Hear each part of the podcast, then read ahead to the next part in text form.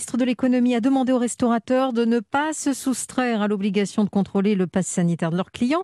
Une mise en garde alors que le gouvernement promet d'indemniser la perte de chiffre d'affaires de ceux qui joueront le jeu. Écoutez Bruno Le Maire. Lundi 30 août, je réunirai tous les secteurs qui ont été concernés par l'application du pass sanitaire et nous allons regarder de manière très précise les niveaux de chiffre d'affaires qui ont été enregistrés par les restaurants, par les bars, par les hôtels, par euh, les parcs d'attractions, par les zoos, par les cinémas, par les théâtres.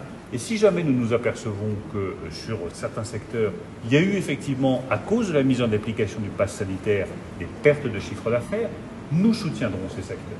Je vais être très clair d'ailleurs sur le fait que ceux qui ne veulent pas jouer le jeu du pass sanitaire dans les restaurants n'auront accès à aucune aide de l'État. Je ne peux pas expliquer aux contribuables qui payent pour ces aides. Le fonds de solidarité, euh, c'est le contribuable qui le finance, qu'il euh, va financer des gens qui trichent avec les règles.